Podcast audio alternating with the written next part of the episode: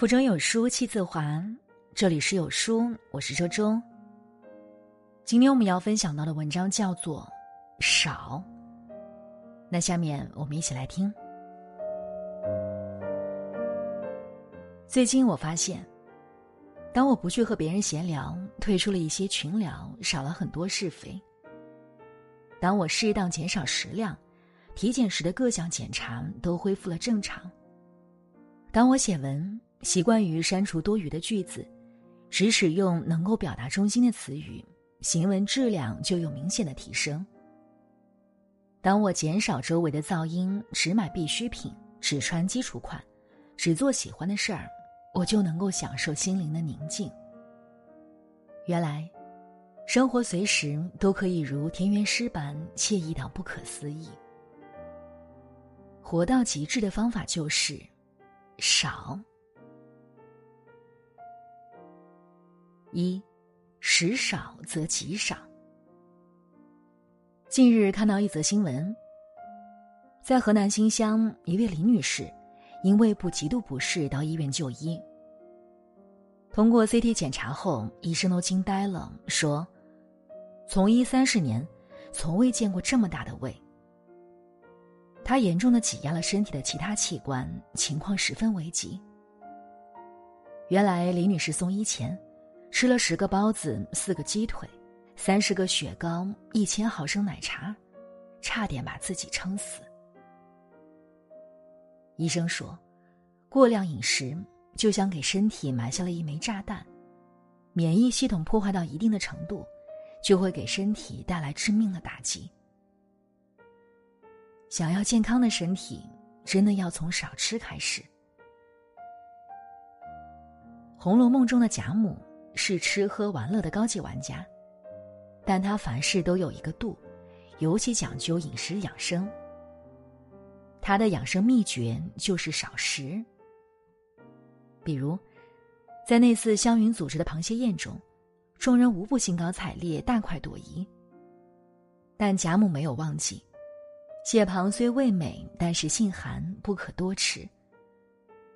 所以他教导孩子们。不要因为好吃而多吃，食少则极少。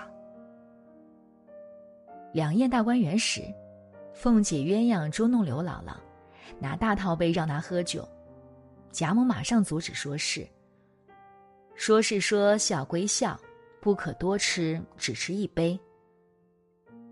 又关照刘姥姥，就一杯酒也慢些吃，别呛着，不拿身体开玩笑。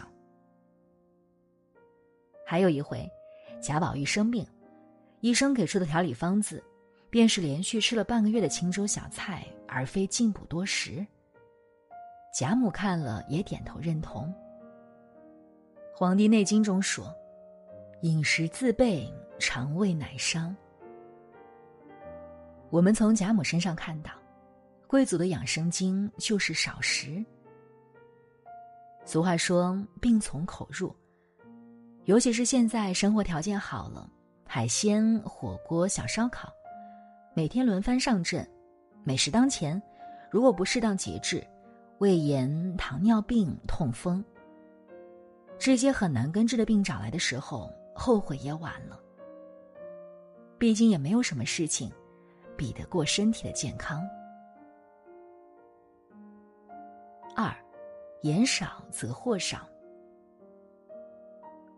荀子非十二子里有一句：“言而当知也，默而当义之也。”深为认同。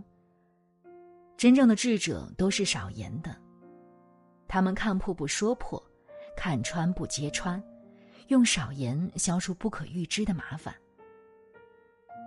可也总有一些人做不到少言，而给自己带来灾祸。三国中有个极其聪明的人，叫杨修。按史书记载，他的才华绝不输给诸葛亮和周瑜。可他既没有建业的功勋，也没有较高的职位，结局还很惨，被曹操斩于军中。他的失败就是多言。众所周知，曹操生性多疑，他曾多次说：“我梦中好杀人。”凡是我睡着的时候，切勿靠近我。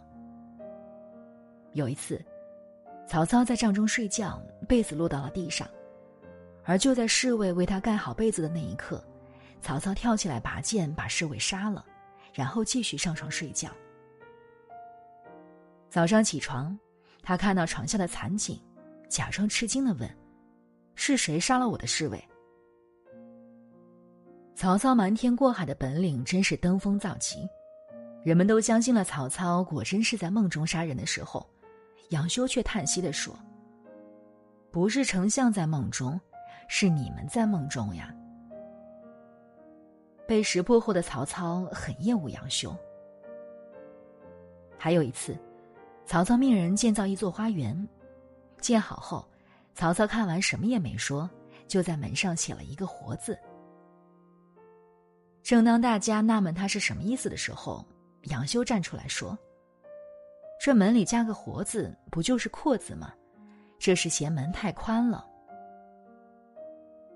工人们按照杨修的说法把门改窄之后，请示了曹操。曹操看后非常诧异。问是谁这么指我？大家告诉他是杨修。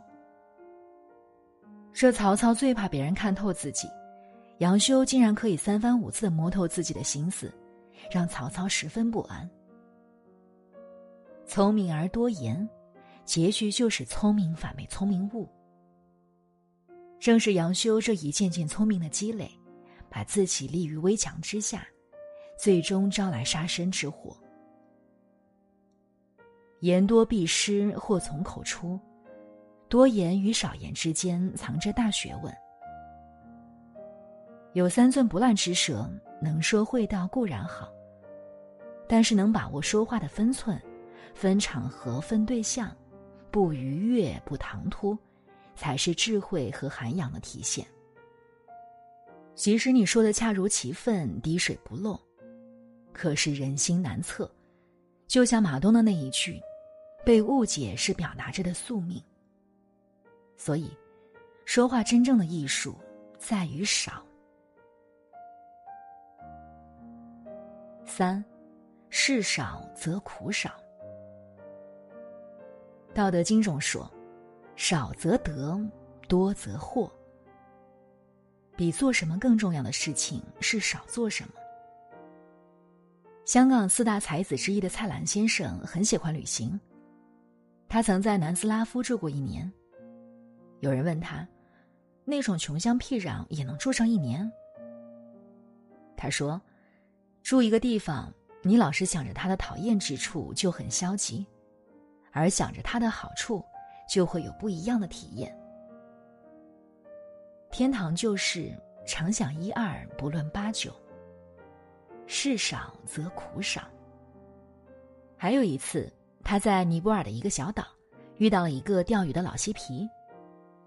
地中海清澈见底，他看到了老嬉皮那一边鱼都很小，而另一边的鱼大，他劝老嬉皮换地方。老嬉皮回他：“我钓的只是午餐。”是呀，珍馐万种，只食三餐，不论大鱼小鱼。我只要一顿午餐，其他的都是徒增烦恼罢了。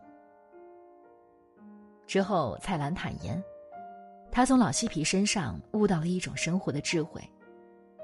生命有限，当我们只专注自己真正需要的，才会获得一种内在的满足和温柔的平和。四，欲少则忧少。作家傅真在全职写作之前，在伦敦的投资银行工作，就是那个传说中门槛最高、薪酬最好的工作。然而，参加工作的这几年，他压力很大，每天都在无休无止的加班中度过。有一天，他突然发现自己和身边的人已经不能搭廉价飞机，甚至经济舱，也无法入住四星以下的酒店。满足物质的欲望，已成为抒发压力和情绪的唯一出口。他真是又痛苦又迷惘。他觉得自己的日子，像极了莎士比亚的那一句嘲讽：“充满了声音和狂热，里面空无一物。”于是，他做了一个非常疯狂的决定，放弃高薪工作，去间隔年旅行。在旅行的日子，尽管吃住条件和以前不可同日而语，减省到不能再减省，可每一天带来的幸福和期待，却是无法用物质来衡量的。这一年，他出了两本畅销书，充满灵性的文字，被读者赞为“三毛的接班人”。他深深体会到了远离欲望的腐蚀，回归简单是多么幸福。周国平说：“一个人只要肯约束自己的欲望，满足于过比较简单的生活，生命的疆域会更加宽阔。欲少则忧少，忧少，才能获得好心情和好时光，过不想和任何人交换的人生。”都说人生实苦，但我们很多苦都是自己选择的。食多而精，身苦；言多必失，尽苦；事多繁杂，辛苦；欲多不得，命苦。诚如戈尔泰所说：“当飞鸟的翅膀缀满黄金，它就不能在高空翱翔了。”走过半生，才幡然醒悟，少，才是生命中最美妙的含义。就像那个古老的段子说的：“你该如何雕塑一头大象呢？你需要做的，仅仅是去除那些不像大象的部分。”以上，与朋友们共勉。好了，那文章的最后呢，为大家送上今天的福利：英文原版经典名著，每天十分钟，轻松学英语。原价七十九元，现在只需零元，请送前一百名，长按扫码即可免费领取。好书伴读，让阅读成为习惯。长按扫描文末的二维码，在有书公众号菜单免费领取五十二本好书，每天有主播读给你听。好了，那这就是今天和大家分享的文章。如果觉得文章好看，记得在文章末尾点击一下再看，或者把文章分享到朋友圈。和千万书友一起分享好文，我是周周，那我们下期再见。